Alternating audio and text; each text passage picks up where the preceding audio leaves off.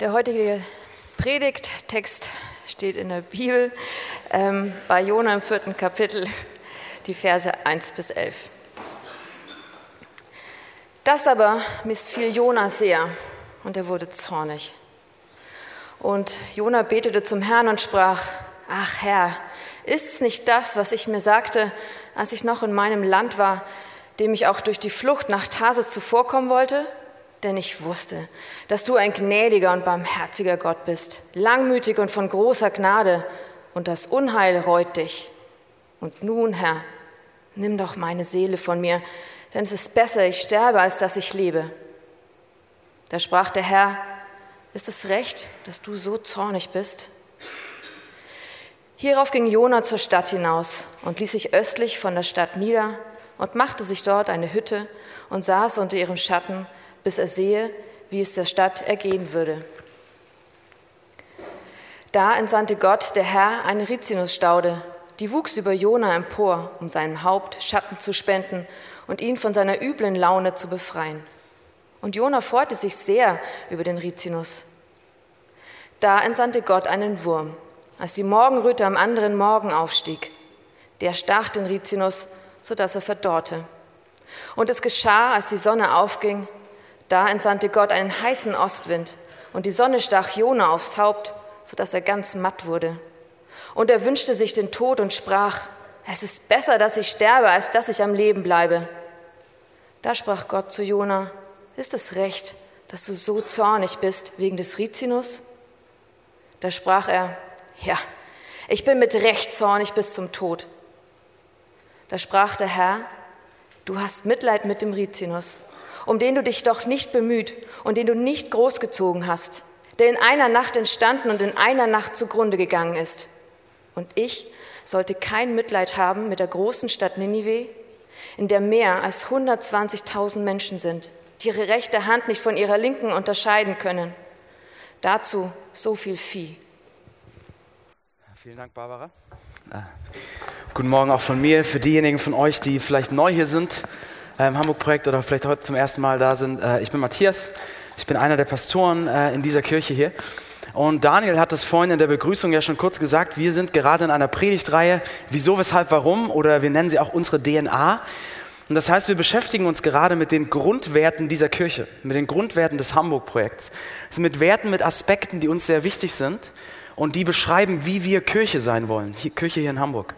Und der Grundwert, den wir uns heute anschauen, heißt die Stadt lieben.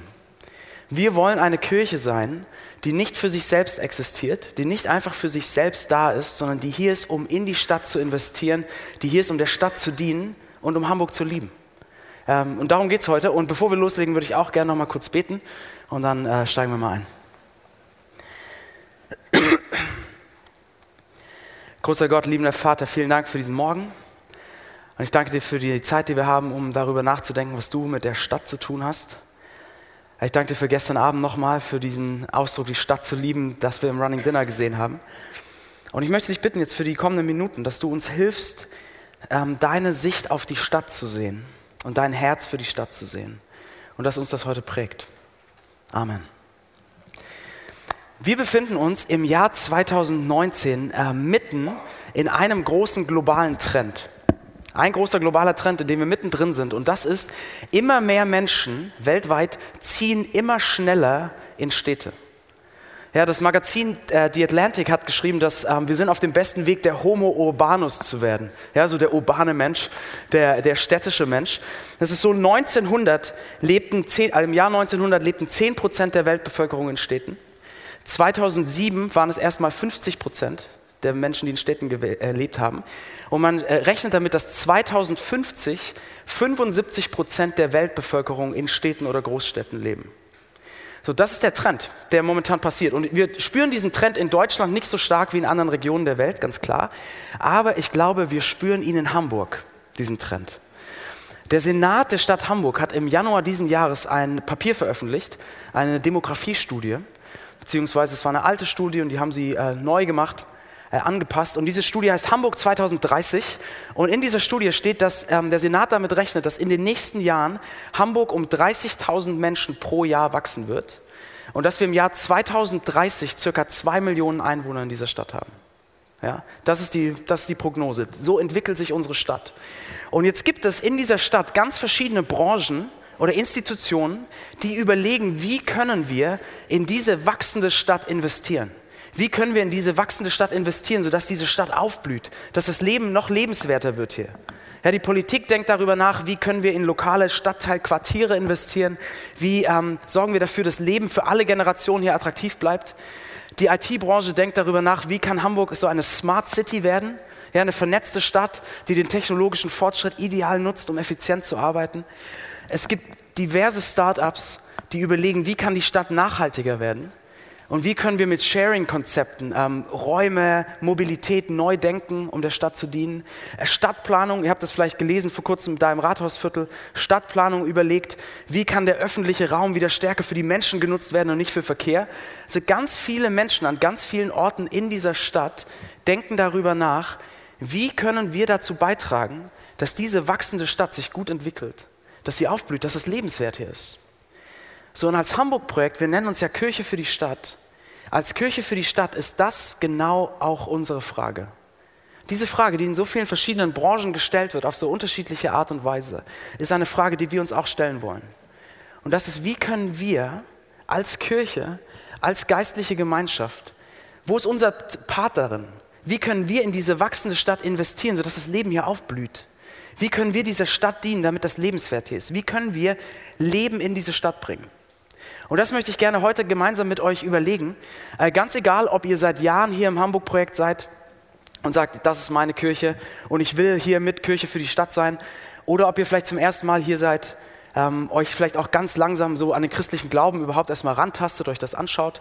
Lasst uns gemeinsam überlegen, was ist die, eine christliche Perspektive oder die Perspektive der Bibel auf die Stadt und auf das, wie eine Kirche sich in einer Stadt einsetzen könnte. Okay? Und das schauen wir uns zusammen an in äh, drei Gedanken. Wir sehen bei Jona, wir sehen den Ruf in die Stadt, wir sehen den Auftrag für die Stadt und wir sehen das Herz für die Stadt. Ja, also der Ruf für die Stadt, der Auftrag für die Stadt und das Herz für die Stadt. Also lass uns mal einsteigen mit dem Ruf für die Stadt. So dieser Bibeltext, den Barbara gerade vorgelesen hat, kommt aus dem Buch Jona. Das Buch Jona ist ein Buch im Alten Testament der Bibel und es handelt von einem Propheten, also ein geistlicher Mann, ein Prediger, Jona, der im 8. Jahrhundert vor Christus gelebt hat in Israel. So, und da, die Verse, die wir gelesen haben, war der, das letzte Kapitel, waren die letzten Verse dieses Buches. So, worum geht es hier? Was ist hier der Hintergrund? Was ist hier die Geschichte? Also, Jona, dieser Prophet, hatte von Gott einen Auftrag bekommen. Und zwar hatte Gott zu ihm gesagt: Geh nach Ninive und predige dort. Ja? Geh nach Ninive und predige dort. So, Ninive war die Hauptstadt des Assyrischen Reiches. Und Assyrien war zur damaligen Zeit äh, die absolut dominierende Großmacht im Nahen Osten. Und diese, die Assyrer waren für ihre extreme Grausamkeit bekannt.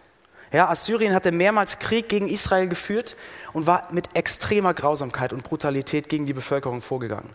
Es hatte richtig Wunden und Trauma in dieses Land geschlagen.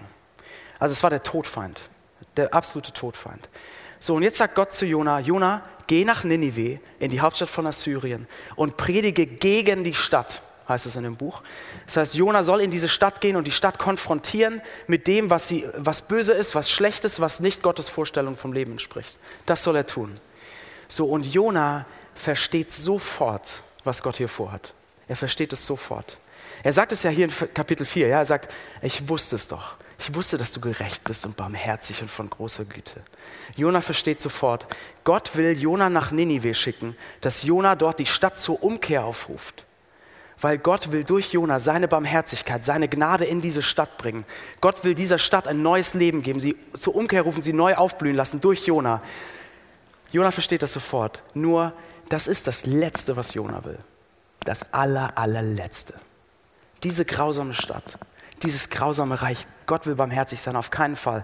Jonas steigt auf das erste Schiff in die entgegengesetzte Himmelsrichtung, will ans Ende der bekannten Welt fahren, an die Küste Spaniens. Ja? Iran, Spanien. Ja?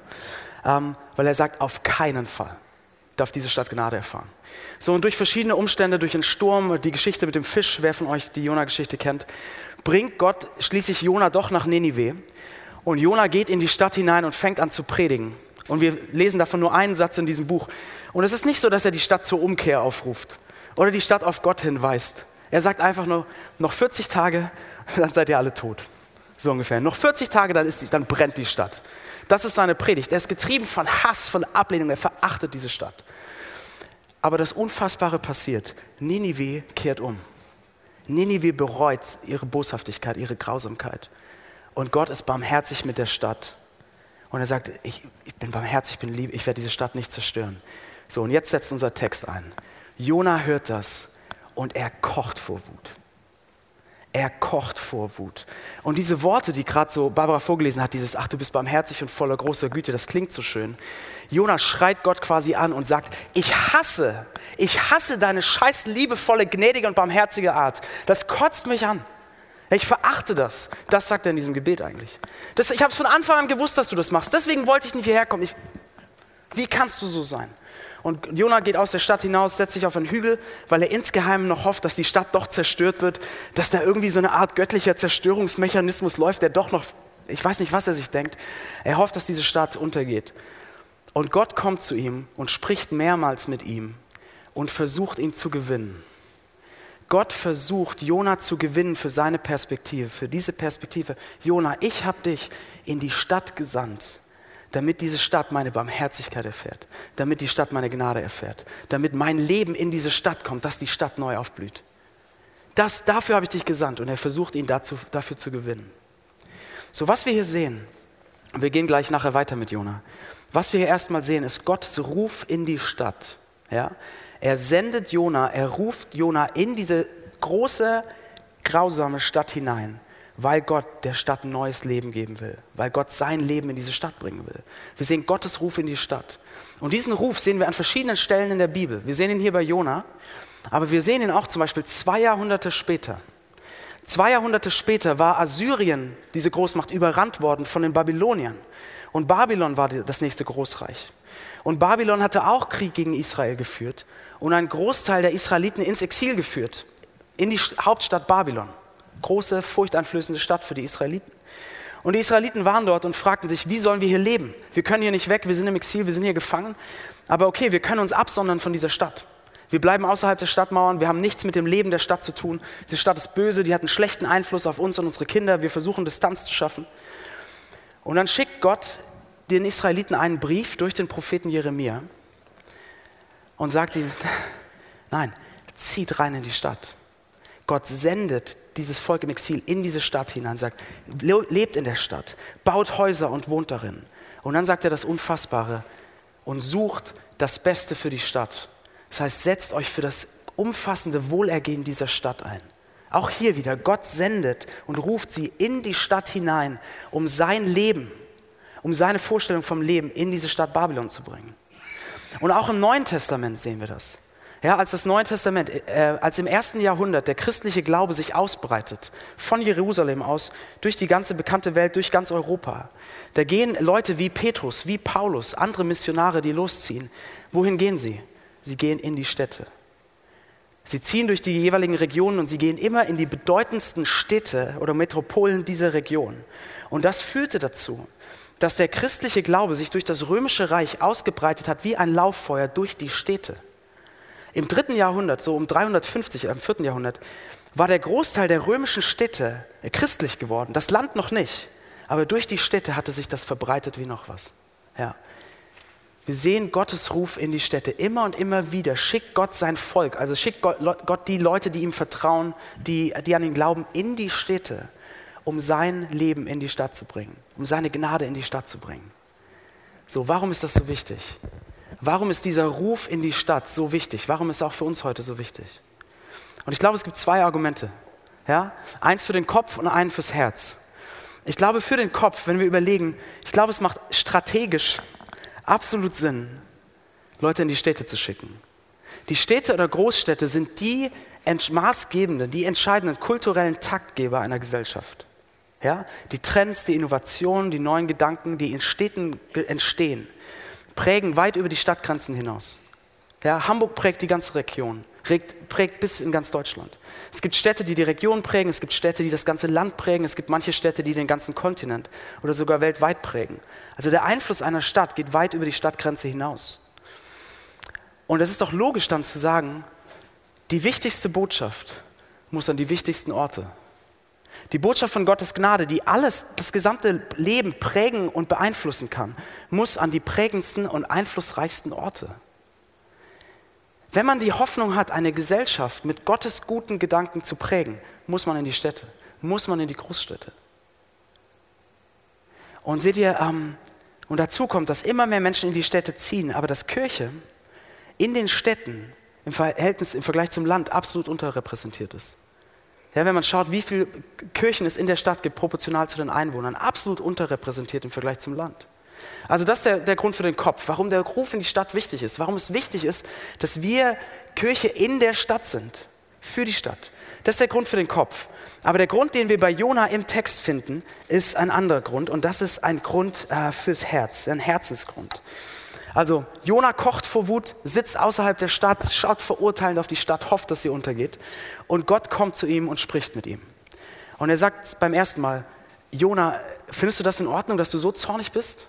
So, Jona, keine Reaktion, kalte Schulter, ja, talk to the hand, so. Ähm, keine Reaktion. Also überlegt sich Gott eine zweite Art und Weise und er kommt wieder zu ihm, um ihm seine Barmherzigkeit zu zeigen. So, Gott lässt diese Pflanze wachsen, eine Staude mit großen Blättern, die, so eine schnell wachsende Staude, die bietet Jona Schatten und Jona freut sich. Ja, der Mann, der gerade noch sagte, ich will sterben, freut sich über diese Pflanze, ist fröhlich über den Schatten, über die Kühle. Über Nacht und am nächsten Morgen lässt Gott diese Pflanze eingehen. Und was passiert? Jona kocht wieder vor Wut. Das ist wie so ein Zweijähriger, oder nicht? Oh, ich will sterben. Oh, die Pflanze. Oh, das ist alles. Also so völlig irrational in seinem Zorn. Und er ist so wütend über diese Pflanze. Und dann kommt Gott zu ihm und sagt etwas Faszinierendes. Etwas absolut Faszinierendes.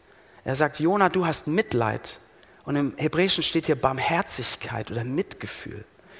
Du hast Barmherzigkeit und Mitgefühl für diese Pflanze, die du nicht großgezogen hast, für deren Leben du nichts getan hast, die eine ganze Nacht in deinem Leben war. Und du hast Mitgefühl und Barmherzigkeit. Wie sollte ich da nicht Mitgefühl und Barmherzigkeit mit Ninive haben? Du schaust auf diese Stadt, Jona, und du siehst nur die Hauptstadt deines Feindes. Du siehst nur die verhasste Stadt. Ich sehe 120.000 Menschen, die ich geschaffen, erdacht und großgezogen habe die seit sie ihren ersten Atemzug genommen haben, mit mir verknüpft waren, in meinem Leben waren, weil ich sie in Leben gegeben habe. Ich sehe 120.000 Menschen, die in meinem Ebenbild geschaffen sind, die einen unglaublichen Wert haben. Jona, du siehst die verhasste Stadt, ich sehe Schönheit und Wert. Und es ist toll, dass du diese Pflanze liebst. Aber wie viel wertvoller sind diese Menschen? So, äh, ein Mann mit dem Namen Bill Crispin äh, hat einmal gesagt, er hat diese Logik fortgeführt. Das ist so amüsant, aber ich finde, er trifft es auf den Punkt. Er sagt, wir sehen hier, Gott liebt Menschen mehr als Pflanzen. Ja? So, und auf dem Land gibt es mehr Pflanzen als Menschen. Und in der Stadt gibt es mehr Menschen als Pflanzen. Also muss Gott die Städte viel mehr lieben als das Land. So. Und das ist sicher so ein bisschen überspitzt, ja? Klar, ist ein bisschen überspitzt, humorvoll formuliert. Aber der Punkt stimmt doch, oder? Es gibt nirgendwo so viel Ebenbild Gottes pro Quadratkilometer wie in der Großstadt. Nirgendwo. Oder stellt es euch so vor, morgens, wenn ihr zur Arbeit fahrt, und ich weiß nicht, wer von euch U-Bahn fährt, aber diejenigen von euch, die das kennen, ihr steht morgens um halb neun so wie die Sardine in der U-Bahn oder in der S21 vielleicht gerade. Ähm, und es ist eng, es ist heiß und im Sommer riecht es dementsprechend und wir denken, das ist das Letzte, ja, das ist so der Untergang der Zivilisation. Ähm, und Gott schaut diesen U-Bahn-Waggon an und sagt, so viel Schönheit und so viel Wert auf diesen wenigen Quadratmetern. Vielleicht könnt ihr die Perspektive mal mitnehmen, so in eurem Morgengependel, ja, wenn ihr wieder denkt, oh, so viel Schönheit und Wert auf einem Ort. Und Gottes Herz geht in die Stadt, weil Gottes Herz äh, bei den Menschen ist. Und deshalb sendet er sein Volk in die Stadt. Deshalb sendet er Jona in die Stadt. Deshalb sendet er die Israeliten nach Babylon hinein. Und deshalb sendet er uns in die Stadt. Das ist Gottes Ruf für die Stadt. Ein Ruf, der aus seinem Herzen kommt. Gott liebt die Stadt. Und er ist voller Barmherzigkeit. Und er will durch uns dieses Leben und seine Liebe und seine Barmherzigkeit in diese Stadt bringen. So, und meine Frage an euch ist, oder meine Frage an uns alle, und besonders an diejenigen von euch, die sagen, ja, ich bin Christ und ich glaube an diesen Gott. Wie lebt ihr in Hamburg? Lebt ihr einfach so in Hamburg? Also genießt die Stadt wie gestern Abend, fragt, was die Stadt für euch hat. Oder seid ihr gesandt in die Stadt? Seid ihr Gesandte? Oder seid ihr Leute, ach, ich habe eine Wohnung gesucht und jetzt wohne ich halt in einem Spittel oder in Albeck und ja, okay, das Leben ist gut. Seid ihr Gesandte? So, wenn ihr Christen seid, dann gilt dieser Auftrag, dieser Ruf in die Stadt auch euch. Dann seid ihr gesandt in diese Stadt, Gottes Leben und Gottes Barmherzigkeit in diese Stadt zu bringen, in diese Stadt auszudrücken. Und Leute, egal ob ihr hier noch einen Monat seid für euer Praktikum oder egal ob ihr hier noch zwei Jahrzehnte seid, nutzt die Zeit, die ihr hier noch seid in der Stadt, um dieser Stadt zu dienen, um in diese, Gottes Leben in diese Stadt zu bringen. Ganz egal, ob ihr im Stadtzentrum wohnt oder im Fort oder im Speckgürtel, egal. Wie könnt ihr gesandt sein in die Nachbarschaft, wo ihr seid?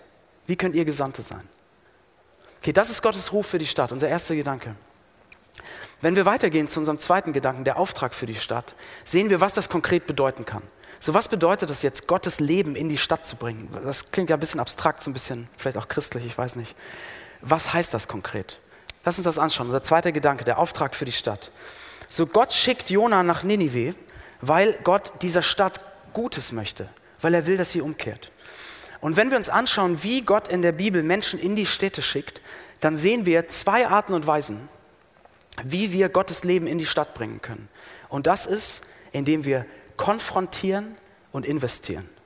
Okay? Wir bringen Gottes Leben in die Stadt, indem wir konfrontieren und investieren. So was meine ich damit? Dieses Konfrontieren. Gott schickt Jona nach Ninive und sagt, er soll gegen die Stadt predigen. Ja? Er soll die Stadt konfrontieren mit dem, wo Dinge schlecht laufen, falsch laufen, wo die Stadt an andere Götter glaubt, als an den Gott, der wirklich Leben gibt. Er soll konfrontieren. So, aber Jona versteht dieses Konfrontieren falsch. Jona versteht dieses gegen die Stadt komplett falsch. Was macht er daraus? Verurteilung und Verdammung. Ja, er geht rein und sagt 40 Tage und die Stadt brennt. Er, er ist getrieben von Ablehnung der Stadt gegenüber. Er ist getrieben von Hass der Stadt gegenüber. Aber wenn wir uns anschauen, was Gott über seine Barmherzigkeit sagt, über die Stadt, dann sehen wir, was Gottes Motivation in der Konfrontation ist. Er will Ninive konfrontieren, um Ninive aufzuwecken. Er will Ninive konfrontieren, damit sie umkehren, damit sie ein neues Leben finden, damit das Leben aufblüht. Also Gott ist quasi wie ein Arzt, ja, der die schreckliche Diagnose ausspricht, um dann an der Heilung zu arbeiten. Er ist wie der Chirurg, der das Kranke aufschneidet, um den Patienten gesund zu machen. Oder Gott ist wie ein guter Freund, der euch konfrontiert, der euch nicht das sagt, was ihr hören wollt, sondern das, was ihr hören müsst, damit ihr zur Besinnung kommt, damit Dinge neu werden. Gott konfrontiert, um zu heilen. Gott konfrontiert, um Gnade und Leben in diese Stadt zu bringen. Seine Motivation ist, ist Liebe und Barmherzigkeit. So, und das ist eine Art und Weise, ähm, eine Art und Weise, wie wir Gottes Leben in diese Stadt bringen können, durch Konfrontieren und Herausfordern. Das ist quasi die prophetische Stimme der Kirche, könnte man sagen. Oder die prophetische Stimme von Christen. Dass man in die Stadt hineinspricht und Dinge herausfordert, um auf Gott hinzuweisen. Und das kann zum einen geschehen in großen gesellschaftlichen Fragen. Ja, dass man in Themen, die groß debattiert werden, versucht, eine christliche Stimme zu sein, die da auch eine Perspektive reingibt. Aber ich will vor allem fragen, wie sieht das für jeden von uns persönlich aus? Für euer Leben in der Stadt? Für, mit den Menschen, mit denen ihr euer Leben teilt, die Menschen, die ihr liebt in dieser Stadt, eure Freunde, Kollegen und Nachbarn. Wie sieht da so ein liebevolles Konfrontieren oder Herausfordern aus? Wie sieht das aus? Wie konfrontiert man oder fordert man heraus in einer Zeit, in der dieses ganze Konzept von Sünde, was Jona in Ninive aufdecken soll, völlig lächerlich wirkt für ganz viele Leute. Wie konfrontiert man in einer Zeit, in der äh, allein das Konzept, dass es irgendwie eine übergeordnete göttliche Instanz geben soll, die Vorstellungen für das menschliche Leben hat, wo vielen Leuten das überhaupt nicht klar ist? Oder wie konfrontiert man liebevoll oder herausfordert man liebevoll in einer Zeit, in der es quasi ein Credo ist, dass jeder selbst für sich definieren muss, wie er lebt. Und dass, wenn man das hinterfragt und reinspricht, das eigentlich nah an der Intoleranz ist. Wie macht man das? So, und ich glaube zum einen, dass man das in engen und liebevollen Beziehungen tut. Wo man mit Menschen unterwegs ist, die wissen, dass es einem wirklich um die Person geht und nicht um irgendeine dogmatische Position, die man gerade spielen will. Das ist eine. Und das andere ist, ich glaube, wir können ganz liebevoll und lebenbringend heute konfrontieren in dieser Stadt, indem wir den Kern von Sünde konfrontieren. So, was ist der Kern von, ich weiß, Sünde, altes Wort, was ist der Kern? Der Kern von Sünde ist, dass wir uns von Gott abwenden und etwas anderem zuwenden, von dem wir das erwarten, was nur Gott geben kann. Wir wenden uns von Gott ab und wir wenden uns anderen Dingen zu. Das ist der Kern von Sünde, diese Abwendung von Gott. Und ich glaube, an dem Punkt können wir ganz liebevoll aber ganz klar konfrontieren heute. So was meine ich. Seht ihr, unsere, obwohl unsere Stadt sehr säkular ist, ähm, sind wir alle, egal auch hier, egal was ihr glaubt, ob ihr Christen sind oder am Suchen oder nicht, wir sind alle auf der Suche nach Erlösung. Wir sind alle auf der Suche nach Erlösung. Wir suchen alle nach etwas, was die tiefsten Sehnsüchte unseres Herzens zur Ruhe bringt. Wir suchen alles, alle nach etwas, was uns vergewissert, dass unsere Existenz Bedeutung hat. Dass unsere Existenz nicht umsonst ist. Dass wir einen Sinn haben, dass wir einen Wert haben, dass wir anerkannt, geliebt sind, dass, wir eine, eine dass uns eine Identität zugesprochen wird, die uns Bedeutung gibt. Wir sind auf der Suche danach. Und wenn wir das nicht in Gott finden, versuchen wir das in anderen Dingen zu finden, in anderen Erlösern nennen wir das oft. Und das können so viele Dinge sein. Wir können das in unserer Karriere finden wollen, die uns Bedeutung zuspricht. Oder in unserer Individualität, in unserem Individualismus, der uns besonders macht. Ganz viele Dinge. Oder in unserem Aussehen oder darin, dass wir eine wirklich gute Mutter sind oder ein wirklich guter Vater. Ja, und wissen, dass wir deshalb echt in Ordnung sind und wertvoll. Wir alle suchen diese Vergewisserung, diese Erlösung. Und das ist ein Punkt, wo man wunderbar konfrontieren kann. Man kann die falschen Götter dieser Stadt konfrontieren und auf den wahren Gott hinweisen. Auf eine ganz liebevolle Art und Weise. Lass mich euch ein Beispiel geben. Und vielleicht ist das Beispiel von manchen von euch und dann konfrontiere ich euch jetzt quasi damit. Aber vielleicht habt ihr einen Freund oder eine Freundin. Ich hatte gestern Abend beim Running Dinner am Tisch ein Gespräch, wo jemand genauso über einen Freund von sich gesprochen hat. Ein Freund oder eine Freundin, die wirklich für ihren Beruf lebt. Und versteht mich nicht falsch, es ist toll, seinen Job zu lieben und sich da reinzugeben. Aber ihr habt das Gefühl bei diesem Freund, das ist zu viel. Er arbeitet viel zu viel. Also das, das geht an Stresssymptome so. Wenn er von seinem Chef kritisiert wird, dann gibt es tagelang kein anderes Thema. Der kommt da gar nicht raus. Das ist, er ist so drin gefangen. Und gleichzeitig, wenn er Erfolg hat in einem Projekt, dann fliegt er. Ja, dann ist alles andere egal und die Welt ist in Ordnung und singt die schönsten Melodien für ihn. So. Und ihr habt das Gefühl, das geht in eine Richtung, die ist zu stark. Dann ist das ein wunderbarer Punkt, wo man diesen falschen Gott der Stadt, diesen falschen Erlöser konfrontieren kann und sagen: Weißt du was? Ich habe immer wieder das Gefühl, dass du in deinem Beruf etwas suchen willst, was der Beruf dir eigentlich nicht geben kann. Dass du da etwas finden willst, was dir Wert zuspricht, was dir Bedeutung zuspricht. Aber weißt du was? Wenn du in deinem beruflichen Erfolg oder in dem, was deine Chefs über dich, dich denken, oder auf das, wie deine Projekte laufen, wenn du darin das finden willst, was dein Herz zur Ruhe bringt, was dir sagt, wer du bist, dann wirst du immer ängstlich bleiben. Dann wirst du immer unruhig bleiben. Dann wird Kritik dich zerstören und Erfolg wird dich arrogant machen. Aber dein Herz wird in dieser Stadt, mit diesem Leistungstempo, das wir haben, wird nie zur Ruhe kommen. Aber weißt du was? Ich glaube, ich glaube an einen Gott, der dir das geben will. Der dein Herz oder deine Seele zu dieser Ruhe führen will und zu diese, diese Bedeutung geben will. Und weißt du was? Du musst es dir nicht erarbeiten, sondern er will es dir schenken. So, das ist jetzt ein längeres Gespräch, sehr kurz zusammengefasst. Aber seht ihr, was wir hier machen? Wir konfrontieren den falschen Gott, den falschen Erlöser und sagen, die Erlöser in unserer Stadt können nicht das liefern, was sie anbieten. Und Leute, das Versprechen des Säkularismus, ja, das, das gute Leben für alle und die tiefe Erfüllung, kann das nicht liefern. Und das können wir konfrontieren, liebevoll. Und auf den Gott hinweisen, der wirklich Leben bringt. So, das ist eine Art und Weise, Gottes Leben in die Stadt zu sprechen, zu konfrontieren, herauszufordern und auf den wahren Gott hinzuweisen.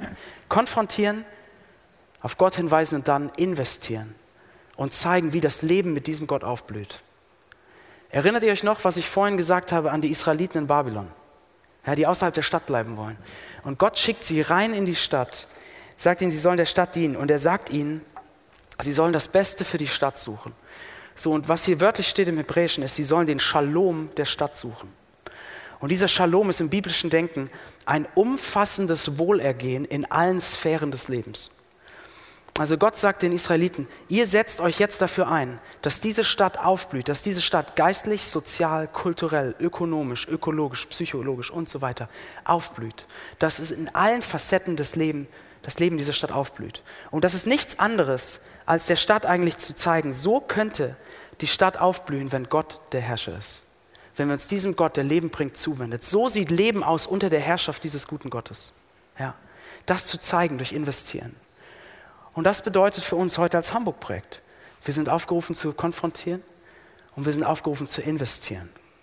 zum ganzheitlichen Wohlergehen von Hamburg beizutragen, indem wir soziale Projekte stärken und unterstützen oder anschieben, indem wir kulturelle Initiativen stärken, indem wir uns einzeln in unseren Nachbarschaften einsetzen, mit unseren Docs vielleicht, zu kleineren Gemeinschaften in der Stadt, in unsere Nachbarschaft investieren, dass das Leben aufblüht. Ja?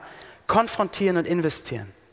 Und Leute, diese beiden Sachen ist nichts anderes als die Stadt zu lieben, oder? Denkt an einen guten Freund, der euch konfrontiert und der sich gleichzeitig in euch investiert. Und so eine Liebe für die Stadt kann die Stadt verändern. So, und äh, einer, der das wunderbar ausgedrückt hat, und ich liebe diese, diese Stelle äh, aus diesem Buch, ist ein Mann, der hieß G.K. Chesterton. Es war ein bekannter britischer Autor zum Beginn des 20. Jahrhunderts. Und er hat das so wunderbar auf den Punkt gebracht mit seinem ganzen zynischen, schwarzen britischen Humor. Und zwar, er schreibt von einem Stadtteil von London, den er verabscheut. Äh, Pimlico heißt dieser Stadtteil. Und Chesterton schreibt in seinem Buch äh, Folgendes. Er sagt, lassen Sie uns einmal an etwas wirklich Verabscheuenswürdiges denken. Sagen wir Pimlico. Nun, es wäre nichts damit getan, wenn man Pimlico einfach ablehnt und verachtet. Denn dann bringt man sich entweder um oder zieht nach Chelsea. Ja? Es ist aber auch nichts damit getan, Pimlico einfach gut zu finden, so wie es ist, denn dann bleibt es Pimlico und das wäre furchtbar. So, ich liebe das.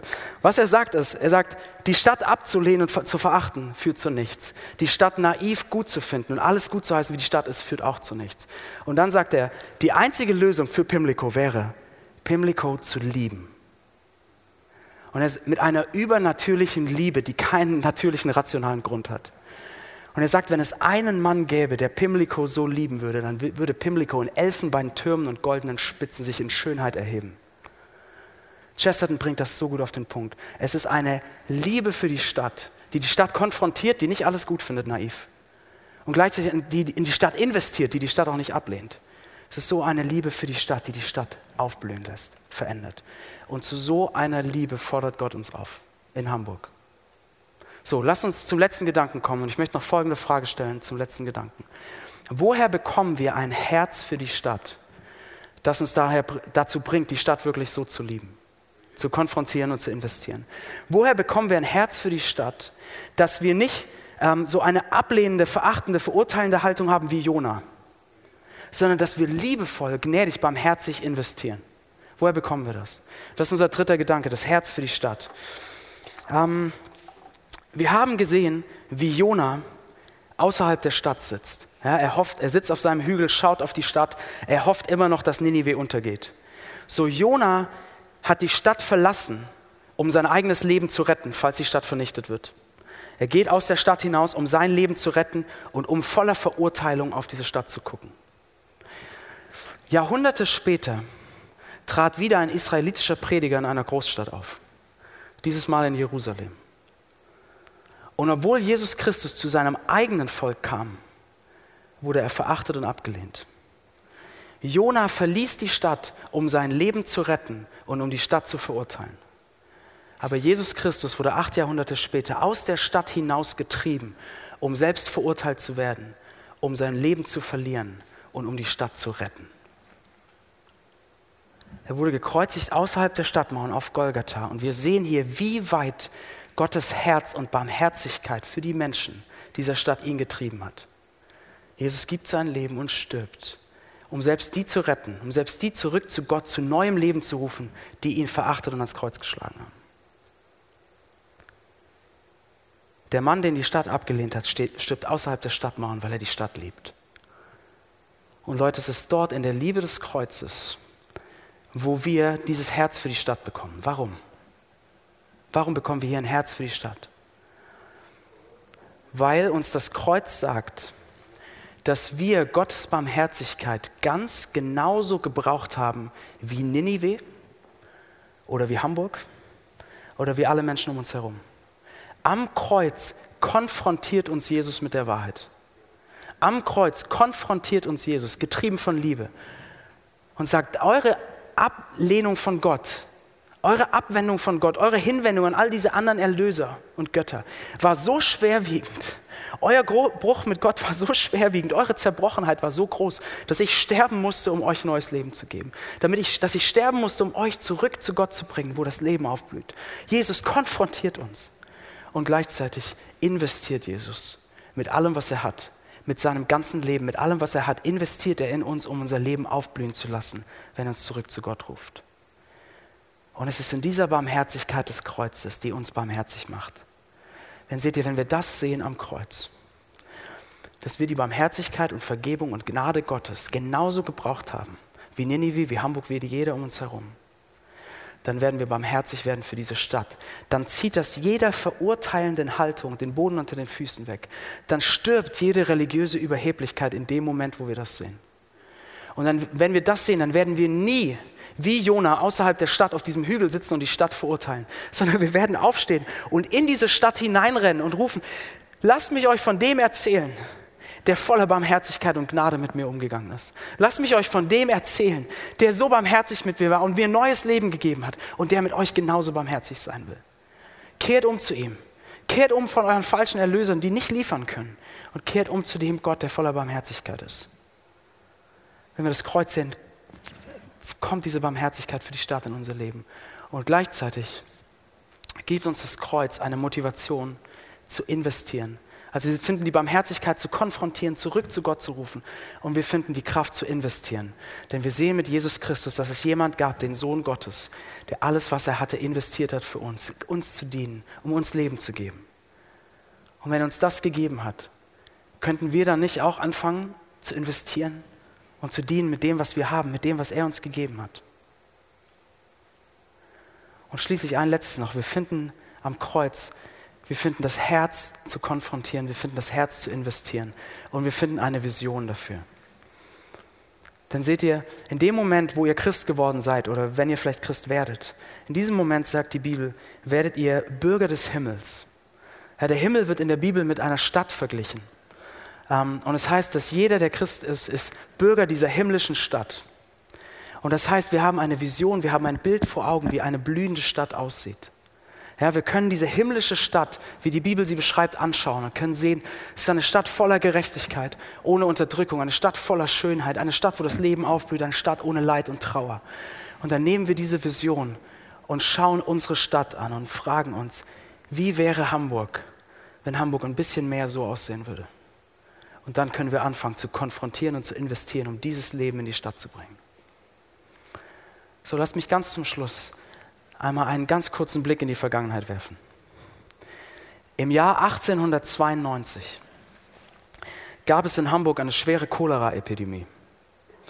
Ähm, mehrere Zehntausend Menschen sind erkrankt und ich glaube ungefähr 7000 Menschen sind gestorben an der Cholera. Ähm, und in dieser Zeit gab es eine kleine Gruppe von Christen hier in Hamburg, die zwei Dinge getan hat in dieser Zeit der Epidemie. Das erste ist, sie haben konfrontiert. Sie haben angefangen, der Stadt von Jesus zu erzählen. Sie haben die falsche Hoffnung konfrontiert und haben gesagt, es gibt einen Gott, der wirklich Hoffnung bringt. Und eine Hoffnung sogar über den Tod hinaus. Und das Zweite, was sie getan haben, sie haben sich mit Einsatz ihrer Gesundheit, Einsatz ihres Lebens, mit allem, was sie hatten, um diese Cholera-Kranken gekümmert. Sie haben die Stadt geliebt, indem sie konfrontiert haben und investiert. Aus dieser Gruppe von Christen ist die Stiftung geworden, zu der wir heute gehören als Hamburg-Projekt. So, das war vor 130 Jahren. Was bringen die nächsten zehn Jahre für uns? Die nächsten zehn Jahre werden spannend für Hamburg. Die Stadt wächst auf zwei Millionen. Wie werden wir als Hamburg-Projekt in den nächsten zehn Jahren eine Gemeinde sein, eine Gruppe von Menschen sein, die die Stadt so sehr liebt, dass sie sie herausfordern und auf den wahren Gott hinweist, der Leben bringt. Und dass sie gleichzeitig so die Stadt liebt mit ihren Taten und investiert, dass es sichtbar wird, wie das Leben mit diesem Gott aussieht, wie das Leben aufblüht. Wir sind als Gemeinde nicht hier für uns. Wir sind hier, wir sind gesandt in die Stadt, um diese Stadt zu lieben. Wie macht ihr das? Persönlich, in euren Docs? Was ist euer erster Schritt, wo ihr anfangt? Lasst uns beten zum Schluss.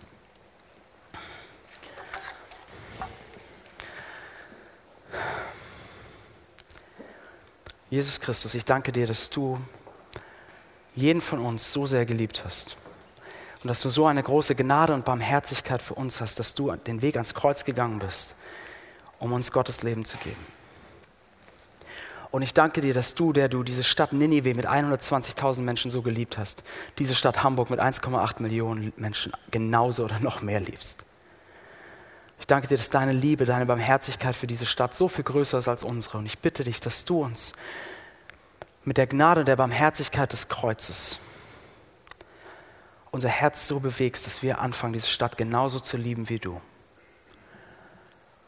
Und dass wir anfangen, in unseren Nachbarschaften, in den Menschen, mit denen wir das Leben hier teilen, herauszufordern, auf dich hinzuweisen und zu dienen und zu investieren, damit das Leben hier aufblüht. Bitte dich, dass du uns bewegst und dass du uns die Kraft dafür gibst. Amen.